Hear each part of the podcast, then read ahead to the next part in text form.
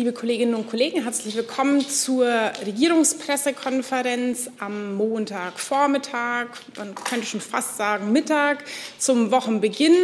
Herzlich willkommen an alle im Saal und die Kolleginnen und Kollegen, die live dabei sind. Wir begrenzen diese Regierungspressekonferenz wie immer auf eine Stunde und halten es nach wie vor mit unserer Regel eine Frage, eine Nachfrage. Und ehe wir starten, möchte ich noch herzlich willkommen heißen die stellvertretende Regierungssprecherin Ulrike Demmer und die Sprecherinnen und Sprecher aller Ministerien. Nachdem wir heute, wenn ich das richtig sehe, keine aktive Ankündigung haben, können wir unmittelbar mit Ihren Fragen starten. Und nachdem es schon einige angekündigte Fragen zum Themenbereich im weitesten Sinne Corona gibt, würde ich damit starten, und zwar bei dem Kollegen im Saal, Herrn Pokraker. Und dann würden wir direkt damit loslegen. Bitte ja, vielen. Dank, dass wir so schnell dazu kommen können. Ich hätte eine Frage natürlich ans BMG, Herr Gülde. Ähm, Herr Spahn ähm, äh, ist ja dafür, die Impfzentren auch wieder zu öffnen. Ähm, gibt es eine Idee bei Ihnen im Haus, wie schnell das ähm, vonstatten gehen kann und sollte? Und gibt es möglicherweise Hilfen des Bundes an die Länder dafür? Ja, also ähm, wie Sie sicherlich wissen, haben einige Bundesländer ihre Impfzentren ähm, nach wie vor in Betrieb, andere haben ihre Impfzentren auf Standby geschaltet. Ähm, insofern müssen Sie die Frage, inwiefern die ähm, Impfzentren, die jetzt derzeit nicht in Betrieb sind, wieder in Betrieb äh, genommen werden könnten, an die Länder richten. Grundsätzlich ist es aber halt eben so, ähm, dass diese Dinge dann ähm, jetzt die, diese Woche auf der Gesundheitsministerkonferenz der Länder und des Bundes dann halt eben besprochen werden in Lindau. Und ja, diese Details kann ich natürlich jetzt nicht vorwegnehmen. Nachfrage? Ja, kurze Nachfrage. Ähm, vor, vor, seinem Vorstoß hat der Minister denn da mit den Ländern schon mal gesprochen, ob, ob denen dieser Tipp quasi auch recht ist oder ist das jetzt wirklich was, was ähm, genuin von ihm kommt? Also das Thema Auffrischungsimpfungen, das beschäftigt uns ja schon eine ganze Weile. Also das Thema ist, ich muss jetzt ganz ehrlich sagen, ich weiß jetzt nicht auf das Datum genau, aber das ist meines Wissens das erste Mal im Juli in der Gesundheitsministerkonferenz der Länder besprochen worden. Das haben wir auf die Agenda gebracht und seither war es immer wieder, es gab, gab ja mehrere GMKs. Ähm, in der Zwischenzeit ist es immer wieder auf der GMK halt eben auch tatsächlich Thema gewesen. Hey Leute, der heutige Supporter dieser Sendung ist ihr alle. Und ihr alle seid die beste Unterstützung für unabhängigen, kommerzfreien Politikjournalismus auf dem Publikumsmarkt. Und darum bin ich ein Fan davon. Also ein Fan von euch. Macht weiter so. Per PayPal oder Überweisung. Danke dafür und jetzt geht's weiter. Ich nehme eine digitale Frage dazu von der Kollegin Kodjarova von RIA Novosti Deutschland. Ähm, sie fragt zu den Ängsten der Ungeimpften in der Kimmich-Debatte und jetzt auch mit Blick auf die ungeimpfte Sarah Wagenknecht greifen einige impfskeptische Politiker, darunter Oskar Lafontaine, auf den geleakten Liefervertrag mit Pfizer als, als Argument gegen die Impfung zurück. In diesem Vertrag soll stehen, ich zitiere, der Käufer erkennt an, dass die langfristigen Wirkungen und die Wirksamkeit des Impfstoffs derzeit nicht bekannt sind und dass der Impfstoff unerwünschte Wirkungen haben kann, die derzeit nicht bekannt sind. Es hält offenbar viele Impfskeptiker offenbar auch der Punkt von einer Impfung ab, nachdem der Käufer Pfizer BioNTech gegen alle Klagen und Bußgelder Gelder schadlos halten soll. Welche Gegenargumente könnte die Bundesregierung dieser Skeptis, Skepsis entgegenstellen? Also zunächst einmal jetzt äh, zu den ähm, Verhandlungsverträgen zwischen der EU-Kommission und äh, den Herstellern können wir uns natürlich jetzt nicht äußern. Das äh, müsste, wenn dann halt eben die EU machen. Dazu kann ich jetzt tatsächlich nichts sagen. Grundsätzlich ist es so, wir halten ähm, im Rahmen des äh, Impfquotenmonitorings, aber halt eben auch der Pharmakovigilanz das sehr genau im Blick, welche Nebenwirkungen es geben kann. Das äh, Paul-Ehrlich-Institut, das veröffentlicht dazu auch regelmäßig diese Sicherheitsberichte. Und insofern uns sind äh, Wirkungen bekannt in einem sehr geringen Umfang. Und äh, das machen wir halt eben tatsächlich auch öffentlich. Und das ist das, was, worauf sich die Bürgerinnen und Bürger tatsächlich verlassen können. Vielleicht kann ich das noch ergänzen. Also es ist ähm, ja so, dass ähm, diese Impfungen natürlich äh, also erstmal überhaupt nur zugelassen werden nach Studien. Also es gibt schon vorher umfassende Studien und äh, nicht nur Zulassungsstudien, sondern eben auch begleitende Studien. Das heißt, es wird eben genau untersucht, ob bei der Anwendung der Impfstoffe es zu schwerwiegenden Nebenwirkungen kommen kann. Dass es vereinzelt zu Nebenwirkungen kommen kann, das wissen wir. Aber ich würde trotzdem auch noch mal darauf hinweisen wollen, ähm, dass wir genau wissen, dass es gravierende Langzeitfolgen gibt, nämlich wenn man Langzeitfolgen geben kann, nämlich dann, wenn man an Covid erkrankt. Also die Folgen von Long-Covid, ähm, an die würde ich hier noch mal erinnern wollen. Da gibt es ein erhebliches Risiko und davor schützt eine Impfung. Vielleicht, wenn ich auch noch mal ganz kurz ergänzen darf. Ähm, und zwar grundsätzlich halt eben auch noch mal zum ähm, Thema Nebenwirkungen. Ähm, das da gibt es ja eine ganz klare Trennung, auch was zum Beispiel das Haftungsrecht anbelangt. Und möglicherweise wird darauf abgezählt, aber wie gesagt, das kann ich jetzt hier im Einzelnen nicht ausführen, weil mir diese Verträge nicht vorliegen und äh, die EU-Kommission das entsprechend dann halt irgendwie bestätigen oder dementieren müsste. Äh, grundsätzlich ist es aber so, ähm, im Haftungsrecht der Hersteller, der haftet nach wie vor für die sogenannte Good Manufacturing Practice, also in anderen äh, Sinne für Herstellungsfehler, für eventuelle Impf Impfschäden im Rahmen der ähm, ordnungsgemäßen Impfung haftet der Staat. Und das ist eine ganz klare Aufteilung. Die gilt aber auch für andere Impfstoffe. Dann nehme ich der Vollständigkeit halber an dieser Stelle noch eine, eine Frage von dem Kollegen Reitschuster digital dazu. Der fragt, schließt die Bundesregierung Langzeitnebenwirkungen von mRNA-Impfstoffen kategorisch aus? Und wer übernimmt, wenn es zu solchen kommt, für solche gegebenenfalls die Haftung? Also ich kann nichts kategorisch ausschließen. Das ist natürlich jetzt auch, äh, ich wage es jetzt einfach mal so zu nennen, rhetorisches Mittel, jetzt eine unerwartbare ähm, Erwartungshaltung hier zu formulieren von Herrn Reitschuster. Äh, insofern, sowas kann man nie grundsätzlich ausschließen. Wenn wir allerdings jetzt von Langzeitfolgen sprechen, im Rahmen von Impfstoffen, dann geht es darum, dass gewisse Folgen ähm, von Impfnebenwirkungen in einem sehr, sehr geringen Umfang auftreten. Ähm, und das erst sich nach einer langen Zeit halt eben zeigt. Ähm, Hintergrund des Ganzen ist, wenn Sie Erkrankungen haben, für die es eine sehr geringe Hintergrundinzidenz gibt, also die in der Normalbevölkerung sehr, sehr selten auftauchen, dann sehen Sie auch bei sehr, sehr selten auftretenden Nebenwirkungen nicht sofort halt eben diesen statistischen Effekt. Das äh, zeigt sich dann erst bei diesen Langzeitstudien, die sind dann halt eben auch damit gemeint, dass ähm, es tatsächlich jetzt, ich sag mal, Jahre nach einer Impfung dann plötzlich zu auftretenden Nebenwirkungen kommt, das gilt als unwahrscheinlich. Und viele Immunologen halten das auch tatsächlich für ausgeschlossen. Dann bin ich im Saal bei Herrn Jessen. Ja, Herr Gülde, Sie sagten eben, mir liegen die Verträge nicht vor. Das mag man gern glauben. Ähm, aber liegen sie Ihrem Haus, dem Gesundheitsministerium, nicht vor? Äh, kennt das Gesundheitsministerium nicht den Inhalt und gegebenenfalls Wortlaut der Verträge, die die EU mit Pfizer äh, beschlossen hat? Wenn sie Ihnen tatsächlich vorliegen, Ihrem Haus oder zugänglich sind, dann wäre es schön, wenn Sie auf der Basis äh, dann eine Nachlieferung zum gefragten Inhalt bringen könnten. Oder Jessen, sagen Sie, unser Haus kennt das nicht? Herr Jessen, ähm, unabhängig jetzt davon, also wie gesagt, ich kann es Ihnen jetzt tatsächlich nicht sagen, ähm, aber unabhängig davon, ähm, wir äußern uns nicht zu den Verträgen, die die EU-Kommission mit den Herstellern geschlossen hat. Außerdem kann ich doch noch mal darauf hinweisen, Herr Gülde hat ja die Frage letztlich beantwortet, dass diese Formulierung, die hier zitiert worden ist, auf die wir konkret, also die wir nicht, weil wir nicht konkret über Verträge reden können, aber dass jedenfalls das Haftungsrecht eine übliche äh, äh, Form, also beziehungsweise Herr Gülde hat das Haftungsrechtliche ja gerade auseinandergesetzt. Ja, und damit ja eigentlich auch die Frage beantwortet. Ähm, das finde ich, würde ich als nicht hinreichend empfinden, weil äh, wenn das, Haft, das Haftungsrecht macht ja nur Sinn, wenn ein realer Haftungsgrund zumindest für realistisch gehalten wird. Und damit sind wir bei der Frage, für wie realistisch hält das Bundesgesundheitsministerium die im Haftungsrecht auszuschließenden Haftungs- bzw. Schadenfälle. Und dazu habe ich jetzt noch keine Antwort gehört.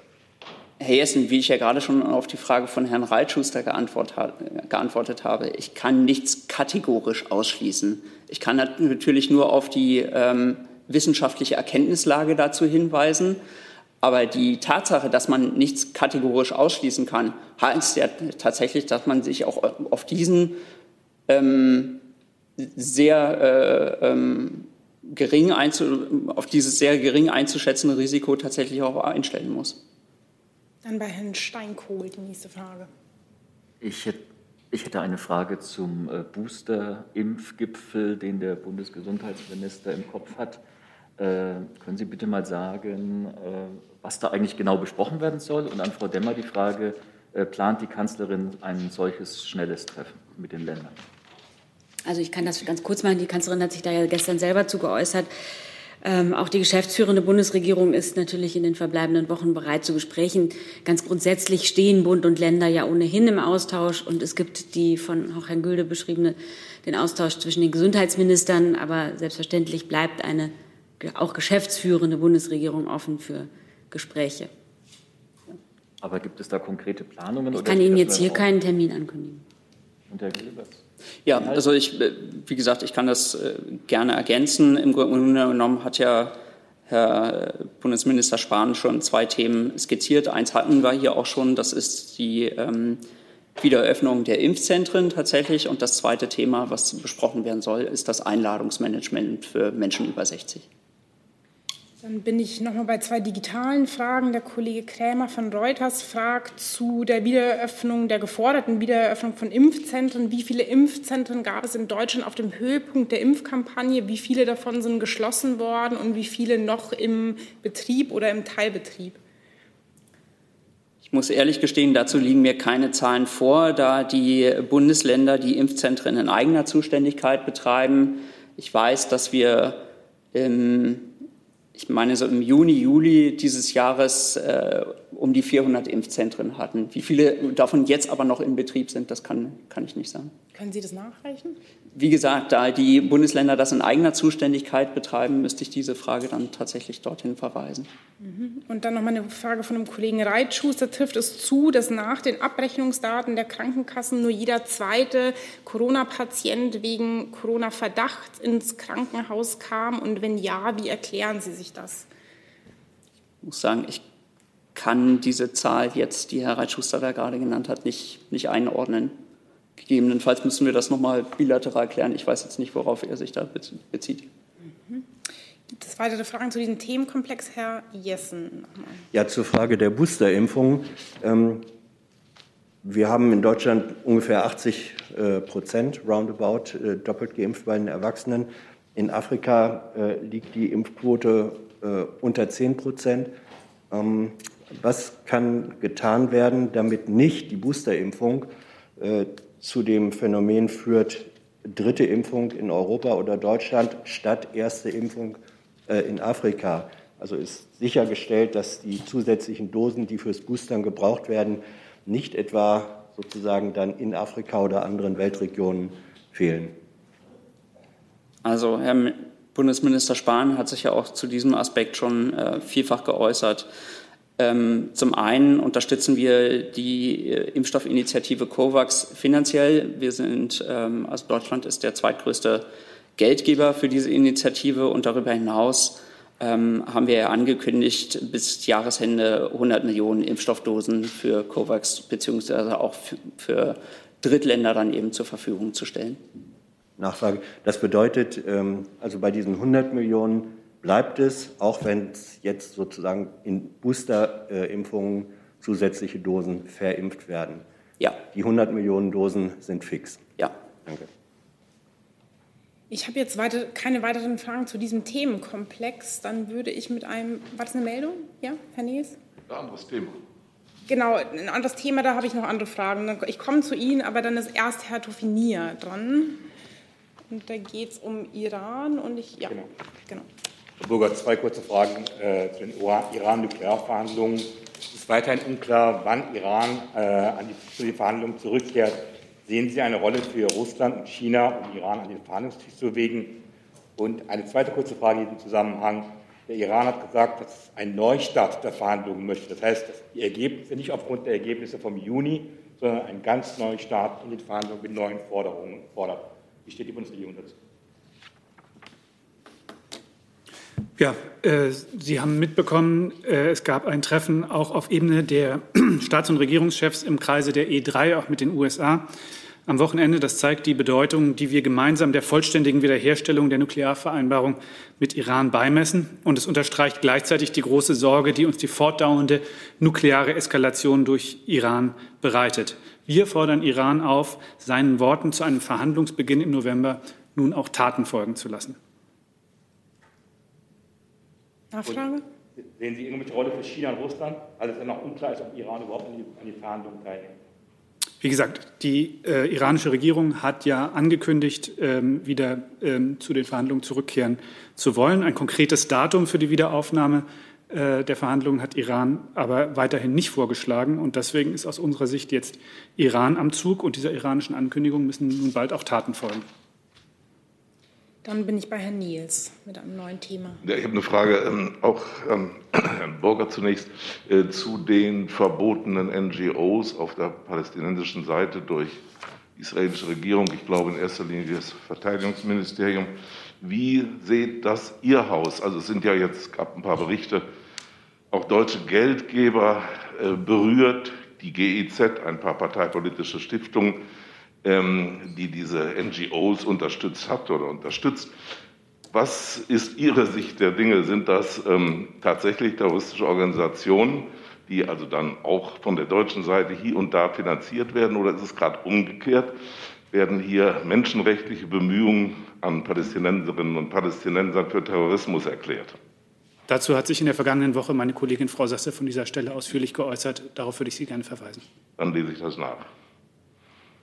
Dann bin ich bei Herrn Jung, wieder mit einem neuen Thema vermutlich. Hm, geht um die Klimakonferenz. Ich äh, bräuchte das Umweltministerium, vielleicht das Finanzministerium. Dann wechseln wir einmal. Vielleicht warten Sie noch kurz mit der Frage. Ja.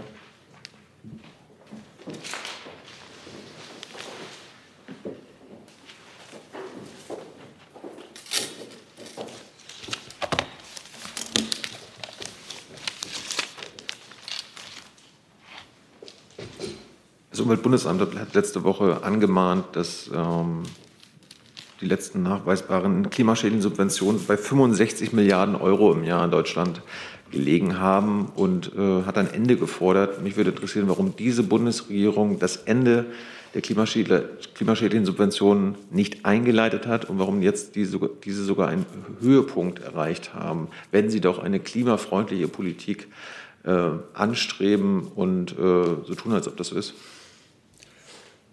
Ja, ich kann gerne beginnen. Ähm, Nochmal ja, zur Einordnung. Die Frage hat sich erstmal auf das BMF bezogen, die sich um die Subventionen und das Geld kümmert. Gut, dann fange ich gerne an. Ähm, also ich würde Sie erstmal darauf verweisen, es gibt ja einen Subventionsbericht, der vor circa zwei Monaten vom Kabinett beschlossen wurde. Da können Sie im Einzelnen das nochmal nachvollziehen. Und Ziel der Bundesregierung ist es, und das ist ja auch im Klimaschutzplan festgehalten, umweltschädliche Subventionen abzubauen und was im Subventionsbericht auch nochmal dargelegt ist, dass ähm, auch mit dem Klimaschutz-Sofortprogramm 2022 beschlossen wurde, dass der Fortbestand von bestimmten Steuervergünstigungen mit umwelt- und klimaschädlichen Nebenwirkungen auf Basis vorliegender Evaluierungsergebnisse überprüft werden sollen. Ich kann vielleicht noch zur Einordnung der Umweltbundesamtszahlen sagen, es handelt sich dabei um Zahlen von 2018. Ähm, das sind die letzten verfügbaren Zahlen, die das Umweltbundesamt benutzt hat. Und auch das Umweltbundesamt sagt nicht, dass man diese 65 Milliarden eins zu eins ähm, generieren könnte oder mobilisieren könnte für Politik, sondern ähm, einige davon ja. Für andere bräuchte man Änderungen auf europäischer Ebene, wiederum für andere Änderungen auf internationaler Ebene. Also man sollte nicht den Fehler machen, die 65 Milliarden eins zu eins für mobilisierbar zu halten. Richtig, es geht ja um direkte Subventionen und indirekte Subventionen. Und Sie hätten sich aber als Bundesregierung auf europäischer, auf internationaler Ebene einsetzen können. Das haben Sie nicht gemacht. Äh, ist es aus Sicht der Bundesregierung ein Scheitern ihrer Klimapolitik, wenn die klimaschädlichen Subventionen auf 2018 bezogen, das sind die aktuellen letzten Zahlen, äh, offenbar nicht runtergegangen sind, so wie es sein muss? Genau, das muss man sich tatsächlich ähm, Beispiel für Beispiel angucken, um es seriös zu machen. Also wenn Sie das Beispiel Kerosinbesteuerung annehmen, das ist ein großer Batzen, da äh, ist es tatsächlich gelungen, auf europäischer Ebene erste Schritte zu gehen. Wir haben jetzt einen Vorschlag der EU-Kommission, ähm, das europaweit anzugehen, das abzuschmelzen und darüber debattiert die debattieren die Mitgliedstaaten und das Europaparlament derzeit. Also da ist Bewegung auch seit 2018 reingekommen, um nur dieses Beispiel zu nehmen. Dann bin ich beim gleichen Themenkomplex bei dem Kollegen Steiner.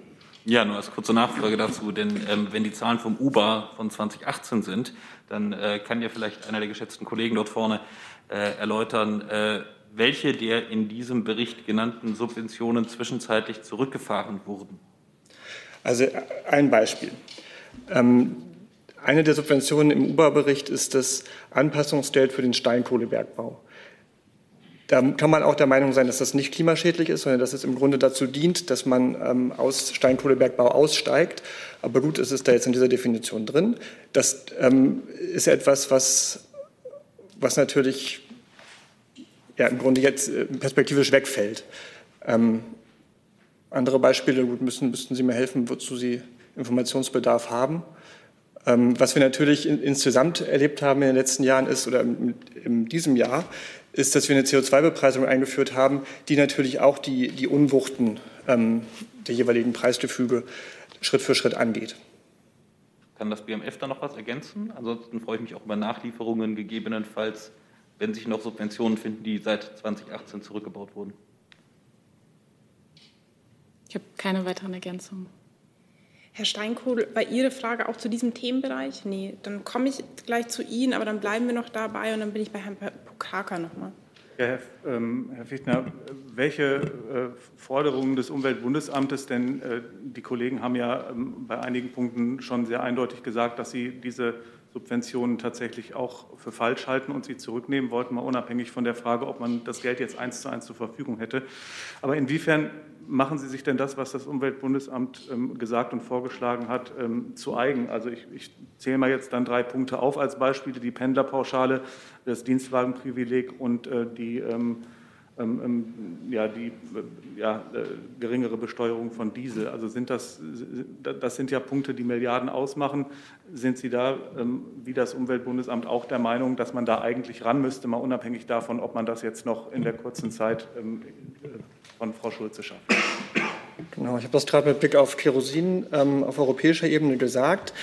Ansonsten muss ich abstrakt bleiben tatsächlich. Ähm, das ist ein wissenschaftlicher Debattenbeitrag des UBA. Wir teilen das Grundanliegen, den Abbau umweltschädlicher Subventionen, auch wenn wir nicht in allen Einzelfragen und Definitionen übereinstimmen. Ich will jetzt nicht auf diese drei Einzelpunkte eingehen, die Sie genannt haben, einfach deshalb, weil das nicht die Rolle der geschäftsführenden Regierung ist, sondern das ist tatsächlich Aufgabe derjenigen, die jetzt Koalitionsverhandlungen führen. Dann Herr Jessen dazu.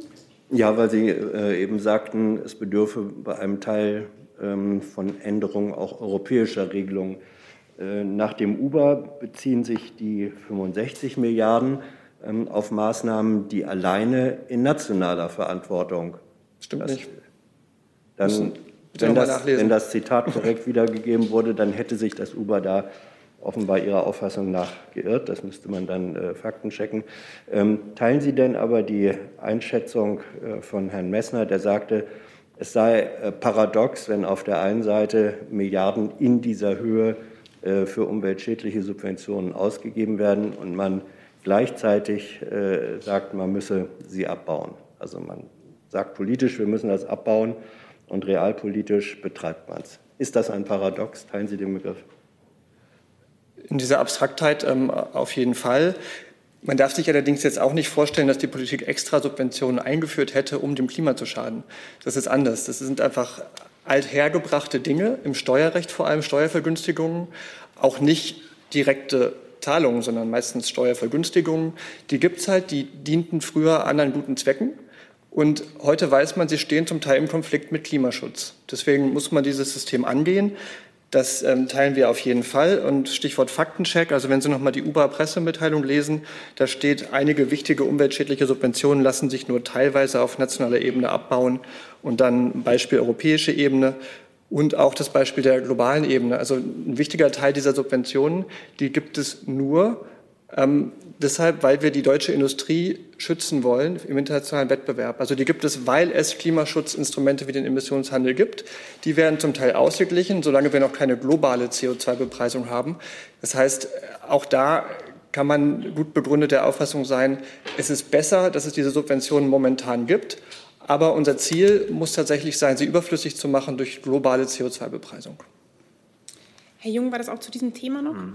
Eine Lernfrage. Sind die Subventionen jährlich für Klimaschädliches höher als für Klimafreundliches in Deutschland? Und äh, eine Verständnisfrage ans BMF. Warum wurden die Steuerprivilegien für den Dieselkraftstoff nicht beendet? Zur ersten Frage, da äh, denke ich an den Subventionsbericht, den die Bundesregierung vor ein paar Monaten verabschiedet hat. Ich glaube, da steht was drin dazu. Ne? Ja, also da würde ich Sie wirklich auf diesen äh, Subventionsbericht nochmal verweisen. Das wissen da Sie ist nicht? das im. Wie bitte? Das wissen Sie nicht, diese entscheidende Frage? Ich kann Sie auf den Subventionsbericht verweisen. Da können Sie das dann im Einzelnen nachvollziehen.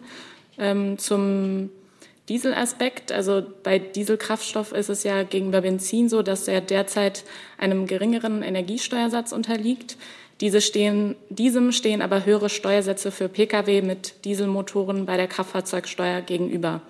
Damit wird ein pauschaler Belastungsausgleich des energiesteuerlichen Vorteils für diese Fahrzeuge angestrebt. Und nochmal, es ist äh, für die Bundesregierung wichtig, eine emissionsfreie und zukunftsfähige Mobilität zu fördern. Nochmal eine Nachfrage dazu, die letzte. Können Sie bitte nachreichen, ob Sie aus Ihrer Sicht mehr Geld jährlich ausgeben für Klimaschädliches als für Klimafreundliches? Ich habe Sie auf den Subventionsbericht äh, verwiesen, wo Sie das nachlesen können. Also wenn Sie Klimapaket und ähm, die klimawirksamen Investitionen aus dem Strukturpaket addieren, kommen Sie auf eine größere Summe. So, ähm, dann würden wir das jetzt abschließen. Ich ergänze jetzt noch mal eine Nachfrage des Kollegen Reitschuster zu Corona, die einfach um eine Nachreichung bittet, und zwar auf eine Frage vom Montag vor einer Woche, in der es um die Kosten für Impfwerbung ging. Da wurde eine Nachreichung zugesagt und Herr Reitschuster bittet um diese Nachreichung. Das sei noch hinzugefügt und dann bin ich jetzt im Saal bei Herrn Steinkohl. Ja, ich hätte eine Frage an das Finanz- und an das Verkehrsministerium, Mhm. und zwar zum Flughafen BER. Vielleicht warten Sie noch ganz kurz und wir wechseln einmal, dass das BMVI nach vorne kommt.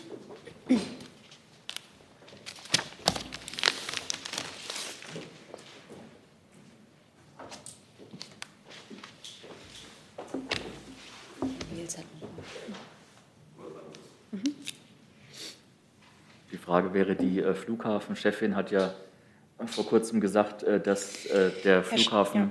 mehr Geld brauche, ein frisches Geld brauche, weil die Liquidität nur noch bis ins erste Quartal 2022 reicht.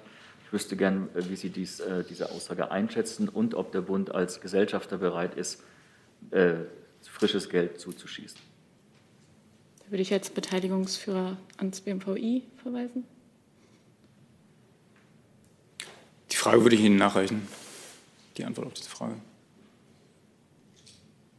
Und die Finanzen, die finanzielle Seite? Da müsste ich also mich dem Kollegen anschließen. Gut, dann wird das nachgereicht. Dann bin ich noch mal bei digitalen Fragen von dem Kollegen Basidov von äh, RIA Novosti an das Auswärtige Amt. Ähm, er fragt, der ähm, russische Außenminister Lavrov hat gestern gesagt, ähm, dass Russland seine Vorschläge für ein mögliches Treffen im Normandie-Format an Paris und Berlin, Berlin übermittelt habe. Kann das, kann das Auswärtige Amt bestätigen, dass es solche Vorschläge von Russland ähm, gibt, auf dem Tisch liegen und wann wird Berlin darauf reagieren? Also wenn wir dazu etwas nachzureichen haben, dann werde ich das gerne tun. Meinem Verständnis nach geht es hier aber um äh, interne Absprachen beziehungsweise vertrauliche diplomatische Kontakte. Deswegen möchte, das, möchte, ich das an dieser Stelle nicht versprechen, dass wir dazu äh, sozusagen auf, auf, diesem Niveau der, der, ähm, der Vorsondierungen für mögliche Termine etwas nachreichen werden. Mhm. Herr Lücking, war das unmittelbar dazu, diese Meldung? Ich, ich nehme sie mit auf die Liste. Ähm, die Kollegin Kling von der Schwäbischen Zeitung fragt zur Migration zwischen Belarus und Polen. Ist eine Entscheidung über Grenzkontrollen zu Polen noch in der Zeit der geschäftsführenden Bundesregierung zu erwarten? Erstmal das. Kann ich Ihnen eigentlich nur mitteilen, dass sich da seit den letzten Regierungspressekonferenzen nichts geändert hat. Und sie fragt nach, wie entwickelt sich die Zahl der illegalen Einreisen nach Deutschland? Auch da hat sich tatsächlich äh, nichts geändert. Die Zahlen sind relativ hoch. Die tagesaktuellen Feststellungen äh, müssten Sie bitte bei der Bundespolizei erfragen. Okay, ich sehe jetzt keine weiteren Meldungen dazu. Dann, Herr Jessen, ich habe Sie noch auf der Liste. War das? Nee, ist, ist noch. Das ist ein neues Thema. Dann mit einem neuen Thema. Ja, äh, Frage ans Auswärtige Amt. Ähm, Polen oder das polnische Parlament hat jetzt den Bau einer Mauer einer Grenzbefestigung zu Belarus gebilligt. 100 äh, Kilometer, 350 Millionen Kosten, glaube ich. Ähm, wie bewertet das äh, Auswärtige Amt äh, diesen Beschluss und dieses Projekt? Darf die ähm, Sicherung der europäischen Außengrenze dazu führen, dass sie sozusagen auf dem Rücken der von Belarus genötigten Flüchtlinge ausgetragen wird? Dazu hatte ebenfalls Frau Sasse in der letzten Woche schon mal ausführlich Stellung genommen. Äh, vom Grundsatz her ähm, ist es natürlich aus Sicht der Bundesregierung so, dass internationale und europäische menschenrechtliche und flüchtlingsrechtliche Standards gewahrt werden müssen. Ähm, und dazu hat sich ja auch die EU-Kommission äh, in den letzten Wochen immer wieder geäußert. Das war, glaube ich, aber noch vor dem Mauerbeschluss. Ähm, sieht die Bundesregierung die von Ihnen angesprochenen Kriterien menschenrechtlicher Art noch gewahrt, wenn Maueranlagen dieser Art errichtet werden? Ich kann das jetzt nicht im Einzelnen kommentieren. Wie gesagt, die Prinzipien, die aus Sicht der Bundesregierung hier anwendbar sind, äh, hatten wir Ihnen dazu in der Vergangenheit schon erwähnt. Dann noch mal eine digitale Frage, die sich an das AA und das Verteidigungsministerium richtet. Ähm, der Kollege Warweg von RT Deutschland fragt am 17. Oktober, oder wir wechseln erst? Ich trage erst die Frage. Ja, dann machen wir das erst. Hm? Äh, Sie hatten ja gefragt zur Finanzsituation BER. Äh, und zwar hat das BMVI einen schriftlichen Bericht ähm, zum ersten Jahr des Betriebes des BER angefordert. Äh, dazu gab es am Wochenende auch Berichterstattung. Äh, zum einen soll es darum gehen, dass ähm, der Flughafen einmal darstellt, wie die betrieblichen Abläufe laufen, wie diese verbessert werden können. Es soll aber auch die Finanzsituation thematisiert werden. Der Bericht soll vorliegen bis zum 5. November, wie auch aus der Berichterstattung ähm, zu lesen war. Und äh, diesen würde ich erstmal abwarten und äh, dazu dann nochmal Stellung nehmen. Dazu noch eine Nachfrage? Ja. Und das heißt, man würde dann erst im Anschluss, wenn dieser Bericht vorliegt, entscheiden, ob der Bund weiteres Geld zuschießt. Dem kann ich jetzt nicht vorweggreifen. Wir haben, wie gesagt, eben den Flughafen dazu aufgefordert, eben einmal ausführlich darzustellen, wie sich die Situation ein Jahr nach der Eröffnung darstellt. Und dieser Bericht bleibt erstmal abzuwarten. Okay, dann würde ich zu der Frage an, ans AA und das Verteidigungsministerium kommen.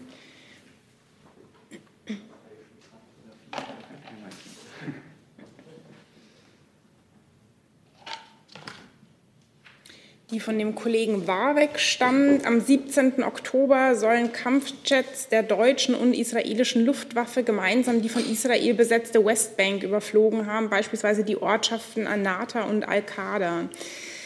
Ähm, an das Verteidigungsministerium die Frage, hat die Bundeswehr vor dem Überflug die palästinensische Autonomiebehörde um Erlaubnis gebeten?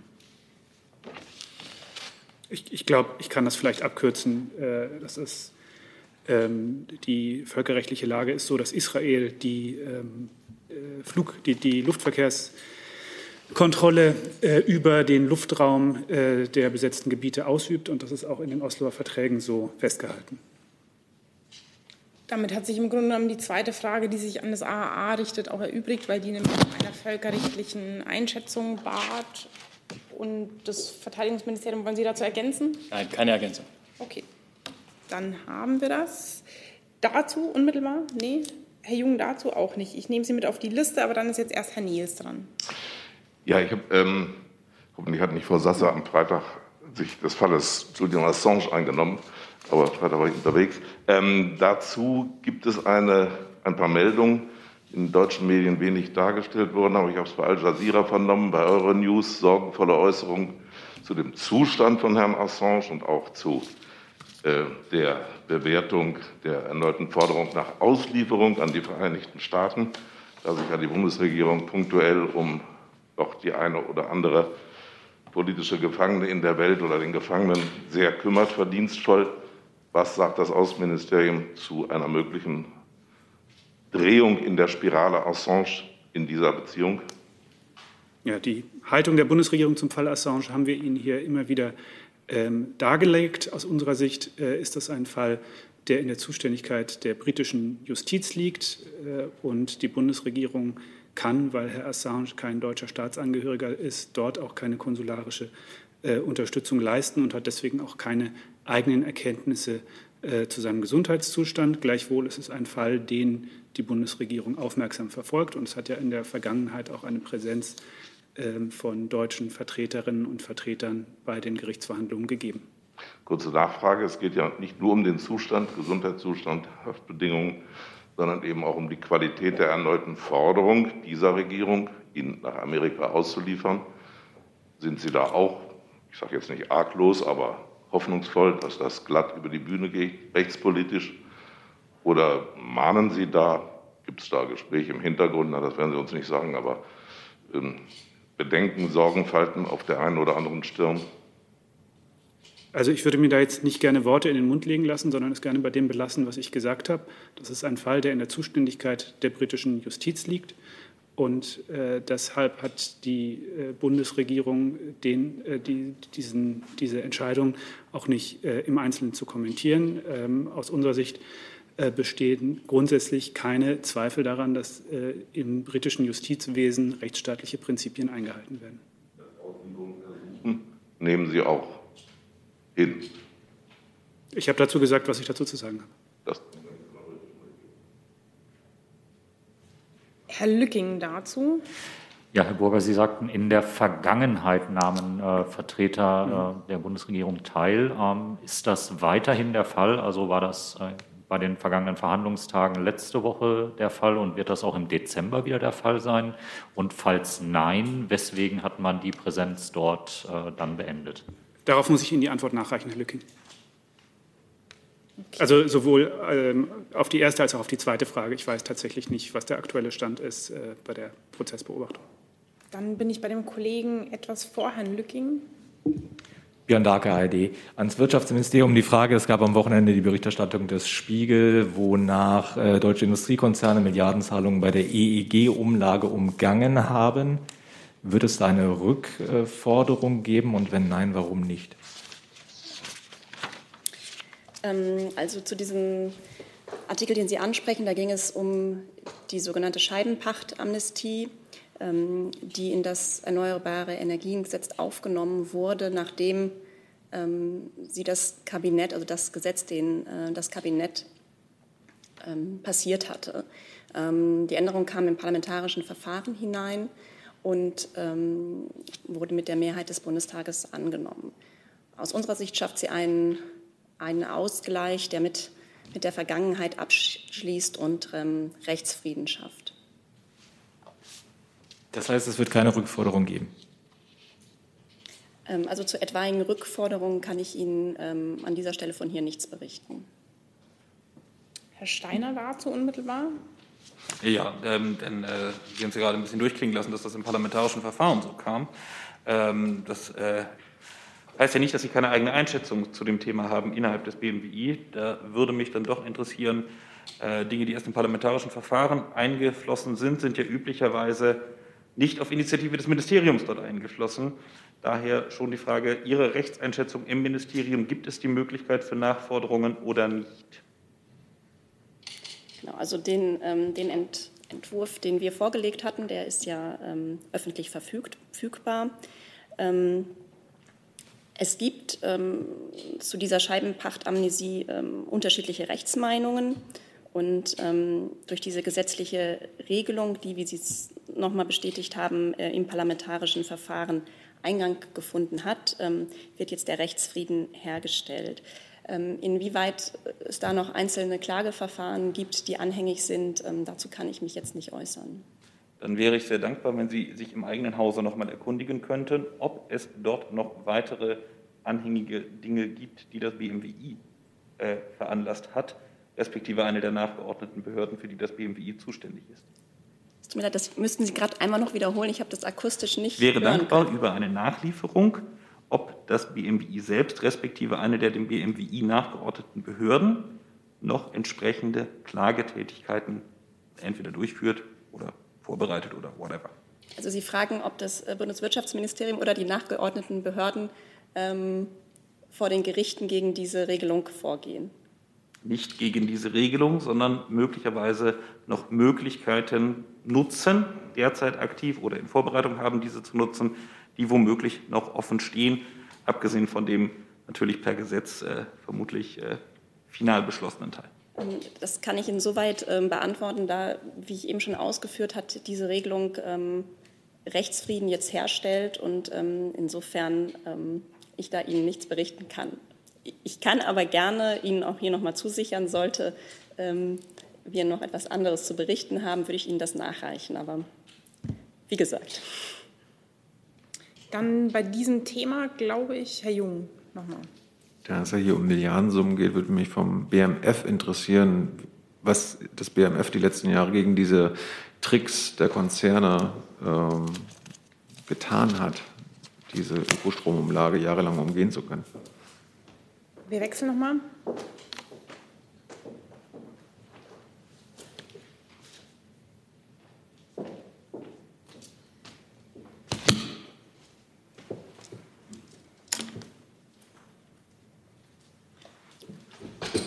Also das BMW hat ja äh, die Rechtslage und die äh, Maßnahmen, die getroffen wurden, gerade beschrieben.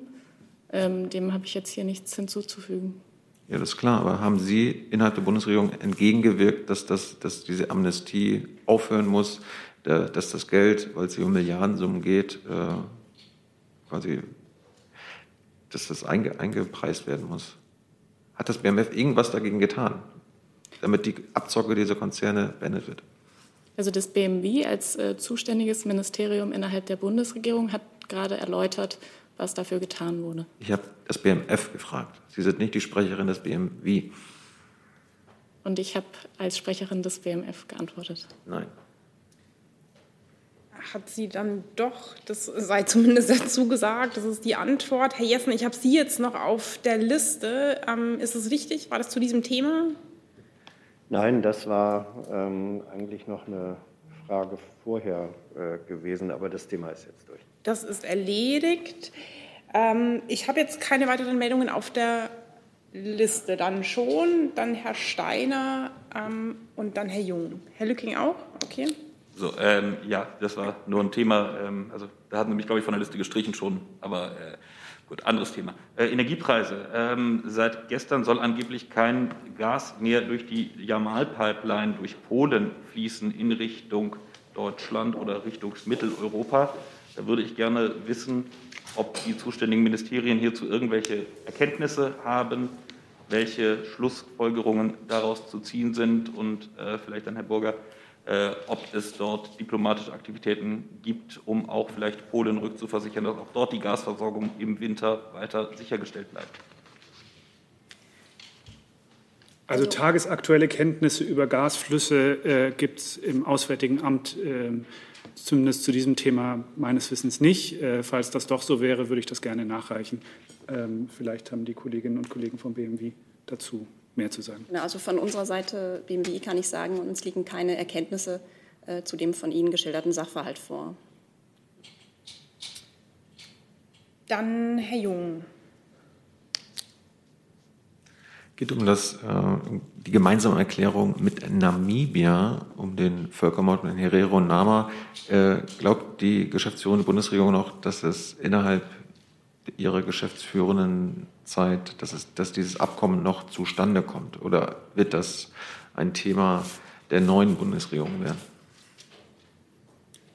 Das ist eine Frage, über die in Namibia zu entscheiden ist, denn ähm, der Vorschlag liegt ja auf dem Tisch und äh, es ist ein, äh, eine Debatte dazu, die in Namibia stattfindet und davon hängt ab, wie es mit diesem Vorhaben weitergeht. Da möchte ich jetzt hier für die Bundesregierung keine äh, Spekulationen und Prognosen abgeben hat die Bundesregierung in den letzten drei Monaten auf die namibische Seite entgegengewirkt, damit dieses Abkommen jetzt noch zustande kommen kann. Es gibt ja nicht nur dort, sondern auch hier massiven Protest gegen diese, diese, Art, diese Art von Abkommen. Also wir nehmen mit großem Respekt zur Kenntnis, dass es in Namibia äh, dazu eine Meinungsbildung gibt, eine äh, intensive äh, politische Debatte. Und selbstverständlich sind wir über unsere Vertretung vor Ort äh, in Kontakt mit verschiedenen namibischen Stellen. Aber wie gesagt, das ist eine Debatte, die in Namibia geführt werden muss und äh, wo sich die namibische Seite ähm, zu, ja, dazu zu einer Position finden muss, wie es weitergehen kann. Unser Vorschlag dazu, der gemeinsam entwickelte Vorschlag mit der namibischen Regierung, ist ja bekannt. Herr Jessen, war Ihre Meldung dazu? Dann ziehe ich das einmal dazwischen. Mhm. Ähm, nun hat sich die Situation objektiv dadurch gewandelt, dass Herr Rukoro, der von der namibischen Regierung benannte Verhandlungsführer, Mitglied äh, des Herero-Stammes, verstorben ist. Er hatte sich äh, noch zu Lebzeiten vehement gegen, das, äh, gegen den Inhalt des, des Abkommens äh, ausgesprochen, vor allem gegen die Summe. Liegt darin nicht doch eine Möglichkeit, auch für Deutschland zu versuchen, ähm, Verhandlungen unter stärkerer Einbeziehung der Stammesorganisation, die es ja real gibt, neben der namibischen Regierung, äh, sozusagen diesen Knoten zu durchschlagen und doch ähm, ein Abkommen zur Gültigkeit zu bringen.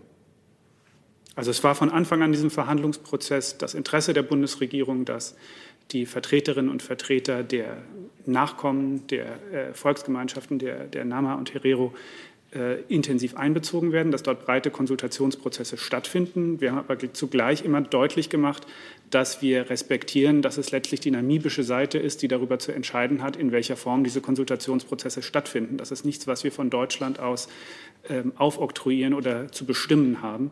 Ähm, und dieser Grundsatz gilt auch weiterhin. Unser Interesse ist, ähm, hier zu einer ähm, gemeinsamen Regelung zu kommen, äh, nicht als Abschluss eines Prozesses, sondern als äh, Auftakt zu einer äh, nächsten Phase des gemeinsamen Verhältnisses. Insofern ja, das Interesse von deutscher Seite bleibt bestehen, mit diesem Prozess voranzukommen. Aber wie gesagt, die dafür äh, notwendigen Entscheidungen und die dazu notwendige Meinungsbildung und letztlich auch die Entscheidung darüber, in, welche, in welcher Form dieser Prozess fortgeführt werden kann, muss nun zunächst in Namibia getroffen werden. Ist Ihnen die Position der Vereinten Nationen bekannt, die sagt, es seien die Organisationen und Nachfahren der Geschädigten, die zu entscheiden hätten, wer sie vertritt in solchen Verhandlungen und nicht die Regierung, äh, die sich welche aussucht? Ist Ihnen die Position bekannt und wie verhalten Sie sich dazu? Ähm, sie steht ja doch im Widerspruch zu dem Weg, den Sie jetzt gerade skizziert haben. Mir persönlich ist die Äußerung nicht bekannt. Ich weiß nicht genau, welches Gremium der Vereinten Nationen Sie hier äh, zitieren. Ähm, ich werde Ihnen, wenn wir dazu eine Einschätzung haben, die aber gerne zukommen lassen. Dann Herr Lücking. Ja, eine Frage an Herrn Burger, viel zu tun heute. Ähm, wie schätzt das Auswärtige Amt die Situation an der afghanisch-pakistanischen Grenze ein, ähm, insbesondere in Bezug auf die Visaerlangung? Und gibt es Initiativen seitens der Bundesregierung, die weiterhin festsetzenden und festsitzenden und versteckt lebenden afghanischen MitarbeiterInnen, die bei unterschiedlichsten Ministerien angestellt waren, irgendwie in der Situation zu unterstützen. Nach meinem Kenntnisstand warten immer noch sehr viele auf eine Visaerteilung und haben keine Möglichkeit, derzeit das Land zu verlassen. Ja, ich glaube, man muss unterscheiden zwischen dem äh, Themenkomplex der Visaerteilung ähm, und dem äh, sozusagen, was an Voraussetzungen äh, da sein muss, damit Menschen überhaupt Afghanistan verlassen und eines der Nachbarländer kommen können. Bei der Frage der Visaerteilung gibt es meines Wissens derzeit äh, keinen Rückstau in dem Sinn, dass jeder, der es äh, zu einer deutschen Auslandsvertretung in einem der Nachbarstaaten schafft, dort mehr oder weniger unverzüglich einen Termin zur Visabeantragung bekommt und die Visa dann auf Grundlage der vom BMI erteilten Aufnahmezusage dann auch sehr schnell erteilt werden. Äh, das Nadelöhr ist vielmehr die Ausreise aus Afghanistan und die Einreise in die Nachbarstaaten.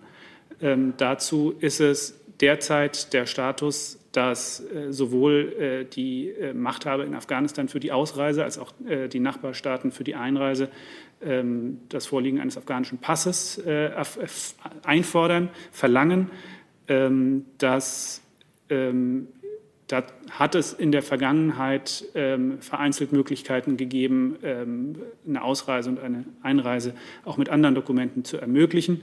Äh, das ist ein Thema, an dem wir nach wie vor arbeiten und äh, zu dem wir nach wie vor äh, Gespräche auch ähm, sowohl mit den Taliban als auch mit den Nachbarstaaten führen. Ähm, ich kann vielleicht einmal einen, einen Zwischenstand geben, was der Stand unserer Evakuierungsbemühungen derzeit ist. Ähm, zunächst mal bezogen auf deutsche Staatsangehörige. In der vergangenen Woche konnten mit drei Flügen über 70 deutsche und deren afghanische Familienangehörige nach Doha ausfliegen. Insgesamt sind somit etwa 250 Deutsche und etwa 60 Afghaninnen und Afghanen aus Doha, äh, über Doha aus Afghanistan ausgereist. Fast alle Deutschen, die sich noch in Afghanistan befinden und ausreisen möchten, sind von uns über konkrete Ausreisemöglichkeiten in den nächsten Tagen informiert worden. Und auch heute findet wieder ein solcher Flug äh, über Doha statt. Die Ausreise auf dem Landweg, äh, insbesondere ähm, für ähm, die afghanischen Staatsangehörigen, äh, um die wir uns kümmern, ähm, ist derzeit schwieriger, das habe ich gerade dargestellt. Äh, das ist bisher von etwa 1200 afghanischen Staatsangehörigen ähm, genutzt worden. Unsere Nachbarstaaten, äh, unsere Visastellen in den Nachbarstaaten haben bisher etwa 1600 Visa ausgestellt für die Weiterreise nach Deutschland. Und etwa 1100 Personen haben einen organisierten Weiterflug von Islamabad nach Deutschland ähm, in Anspruch genommen, den also die Bundesregierung dort zur Verfügung gestellt hat. Ich möchte noch mal betonen, wir lassen nicht nach in unserer Arbeit, auch äh, für die Menschen, die jetzt noch in Afghanistan sind, Ausreisemöglichkeiten zu schaffen. Das gilt sowohl für die Frage, wie eine leichtere Ausreise auf dem Landweg ermöglicht werden kann, als auch für äh, den, ja, die Arbeit daran, eine Ausreise auf dem Luftweg auch für diese Personengruppe zu ermöglichen. Ähm, da sind äh, leider sehr, sehr viele, sehr komplizierte Fragen zu klären. Wir geben aber nicht auf und wir bleiben weiter dran. Ähm, offen bleibt aber die Frage, wie die ehemaligen äh, MitarbeiterInnen unterstützt werden können. Nach meinem Kenntnisstand ist es auch nicht möglich, äh, Passpapiere in Afghanistan zu bekommen, ohne sich der Gefahr auszusetzen, äh, durch die Taliban äh, gefoltert oder misshandelt zu werden. Ähm, welche Lösungen oder auf welche Lösungen arbeitet da die Bundesregierung für ihre ehemaligen MitarbeiterInnen hin? Sie haben recht. Derzeit ist es so, dass, ähm, weil äh, die Taliban diejenigen sind, die de facto kontrollieren äh, an den Grenzübergängen und genauso natürlich auch an den Flughäfen, letztlich äh, die Taliban darüber bestimmen, wer zumindest auf offiziellem, legalem Weg das Land äh, verlassen kann und wer nicht. Und im Moment äh, verlangen, wird dort, wie gesagt, verlangt, dass alle einen afghanischen Pass haben. Und die, auch die äh, Beantragung eines afghanischen Passes findet natürlich bei von den Taliban kontrollierten äh, Passstellen statt. Äh, das ist ähm, ein äh, Problem, für das ähm, einzige, der einzige äh, Weg daran, etwas zu ändern, natürlich die Verhandlung mit den Taliban ist, darüber, dass sie Zusicherungen machen, dass Menschen dass, man, dass sie Menschen die Ausreise gestatten und ihnen dort eben keine Gefahr droht und äh, solche, äh, solche Zusicherungen dann äh, gegenüber den Taliban eben auch nachzuhalten. Das ist ein Thema, ähm, über das wir mit den Taliban äh, auch weiterhin äh, Gespräche führen. Unser ähm, Botschafter äh, Potzel hat dazu ähm, beispielsweise auch in der Vergangen am vergangenen Mittwoch mit dem amtierenden de facto Außenminister der Taliban, Amir Khan Muntaki, gesprochen. Äh, das ist ein Thema, was uns weiter beschäftigt. Aber äh, es, ist, es bleibt das Dilemma, dass in einem von den Taliban kontrollierten Land ähm, tatsächlich Menschen auf offiziellem Weg das Land nur verlassen können, letztlich mit zumindest äh, Billigung der Taliban. Herr Jessen, war das eine Meldung dazu? Mhm. Ja. Mhm. Ähm, ja, Herr Burger, äh, die Frage war bereits in einer der vergangenen PKs in ähnlicher Form aufgetaucht. Dennoch äh, sind für Sie aus Ihrer Sicht ähm, Mitarbeiter, die für die Flugsicherung gearbeitet haben, auch wenn sie nicht in einem direkten Vertragsverhältnis zur Bundeswehr oder zu Deutschland standen, besonders gefährdete Personen. Denn aus Sicht der Taliban haben diese ja gewiss daran mitgewirkt, ähm, dass Lufteinsätze geflogen wurden und die Namen sind bekannt. Gehören die also zu den besonders gefährdeten Personen, die Schutzanspruch haben? Die Fallkonstellation ist mir jetzt so nicht geläufig. Ähm, wenn es das in der Form schon mal äh, geprüft wurde, dann äh, reiche ich das gerne nach. Ähm, ich kann noch mal sagen, die beiden Gruppen von afghanischen Staatsangehörigen um die wir uns äh, intensiv kümmern, denen wir versuchen, eine Ausreise aus Afghanistan und äh, eine Zuflucht nach Deutschland zu ermöglichen, sind zum einen die ehemaligen Ortskräfte der, der Bundesregierung und der, der Ressorts der deutschen Institutionen vor Ort und zum anderen eine Gruppe von ähm, Afghaninnen und Afghanen, die aufgrund ihres ähm, politischen Engagements, beispielsweise für Menschenrechte, aufgrund ihrer kulturellen Rolle, aufgrund ihres politischen Engagements äh, besonders gefährdet sind und denen wir bis zum Ende der militärischen Evakuierungsoperation Ende August eine, ähm, eine Mitnahme, eine Evakuierung zugesichert hatten. Ähm, welche äh, Konstellation, wie gesagt, da gibt es innerhalb dieser letztgenannten Gruppe gibt es verschiedene, ähm, verschiedene Gruppen. Ob der von Ihnen dazu da genannte Personenkreis da subsumiert werden kann, das weiß ich tatsächlich nicht auswendig. Ich glaube, Herr Helmholtz, Herr Helmholtz hat in der letzten Sitzung äh, dazu Stellung genommen schon. War das nicht so, dass Sie gesagt haben, die Gruppen äh, seien wegen des nicht direkten Vertragsverhältnisses sozusagen nicht in Ihrem Kontingent enthalten? Wir hatten das nachgereicht auf die Frage von dem Herrn Lücking. Und ähm, wie Herr Burger richtig gesagt hat, ähm, äh, wir haben uns natürlich ähm, verantwortlich gefühlt für ähm, die Ortskräfte, weil für die Ortskräfte das entsprechende Verfahren nach Paragraph 22 Satz 2 Aufenthaltsgesetz vorhanden ist.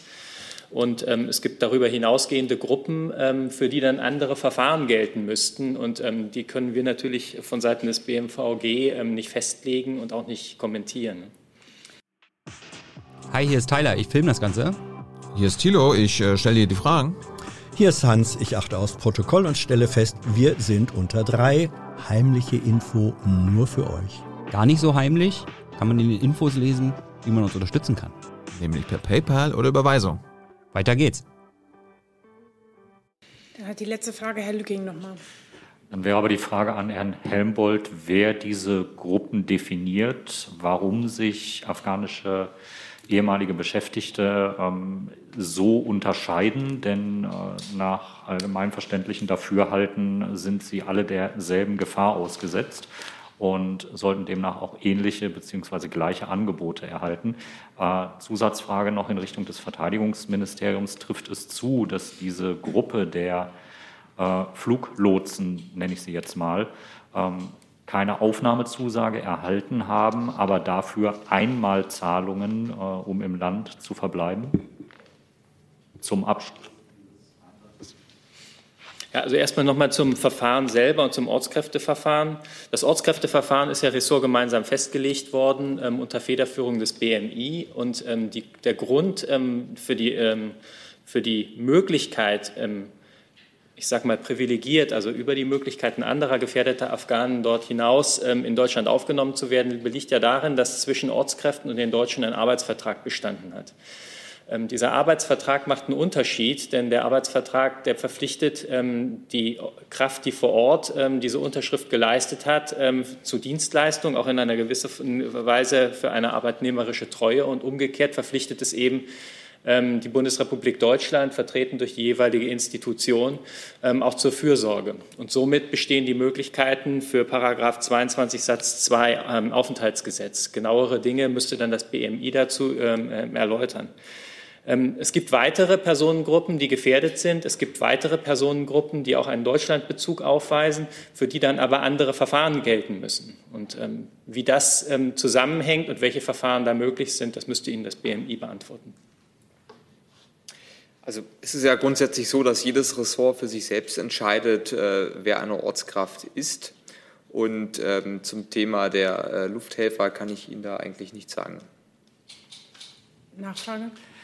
Ähm, dann aber jetzt die Frage, könnten Sie definieren, wie eine Ortskraft, die im Dienste der Bundeswehr gestanden hat, für die Armee tätig gewesen ist und die eine entsprechende Berechtigung jetzt bekommen hat, sich von einem Werkvertrag Arbeitsnehmer, so hat es das Verteidigungsministerium in Bezug auf die Fluglotsen dargestellt, unterscheidet. Die suchen dieselben Örtlichkeiten auf, sprich äh, Armeeräumlichkeiten oder Örtlichkeiten, die nah am Flughafen sind.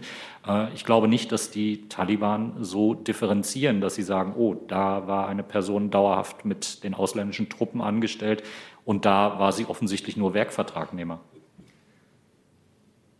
Also ich glaube, ich bin da der falsche Ansprechpartner für etwaige Ortskräfte des BMVG. Ähm, Sie haben aber ähnliche Situationen auch äh, im BMI gehabt und dann muss ich konkret die gesamte Bundesregierung ansprechen. Sie bemerken sicherlich, dass das formal juristische Definitionen sind, die aber an der Gefährdungslage doch vor Ort letztlich nichts ändern. Also von unserer Seite habe ich ja gesagt, dass ähm, es sehr äh, verschiedene Personengruppen gibt, die äh, eine Gefährdung aufweisen und verschiedene Möglichkeiten ähm, ähm, und auch Grundlagen dafür, ähm, Menschen nach Deutschland zu bringen. Für uns war zentral auf Basis der ressortübergreifenden Abstimmung, dass wir Ortskräfte nach Deutschland bringen. Ortskräfte sind gebunden an dieses Beschäftigungsverhältnis und ähm, die Bundeswehr hat von Anfang an, auch als klar wurde, ähm, dass die Bundeswehr Afghanistan verlassen würde, alles daran getan, die vorhandenen Grundlagen auszuschöpfen, um so viele ehemalige Ortskräfte wie möglich nach Deutschland zu bringen weswegen ja auch ein sehr großer Anteil ähm, der ehemaligen Ortskräfte ähm, bereits mit Abflug der äh, Bundeswehr und Verlassen der Bundeswehr im Juni 20 äh, diesen Jahres ähm, ihre Ausreisepapiere in die Hand gedrückt bekommen haben. Und dieses Verfahren wurde dann im Anschluss erweitert, das ist Ihnen ja bekannt.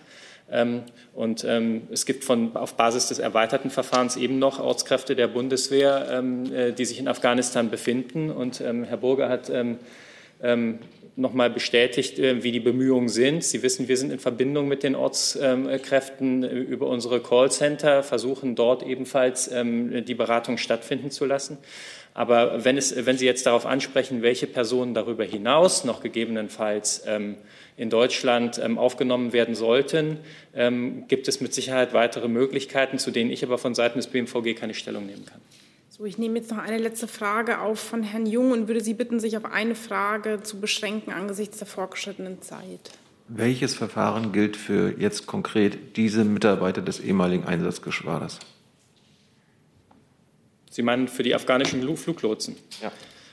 Kann ich nicht beantworten, da es sich nicht um ehemalige Ortskräfte handelt.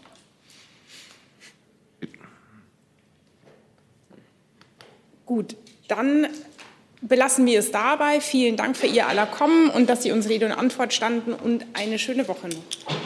Pardon, darf ich eine Nachreichung noch machen? Das tut mir sehr ja. leid, ich habe den richtigen Moment verpasst. Dann nehmen wir die noch mit. Ähm, ich war gefragt worden zu einer Kommunikation äh, von Russland zur Frage äh, der Terminierung eines Außenministertreffens im äh, Normandie-Format.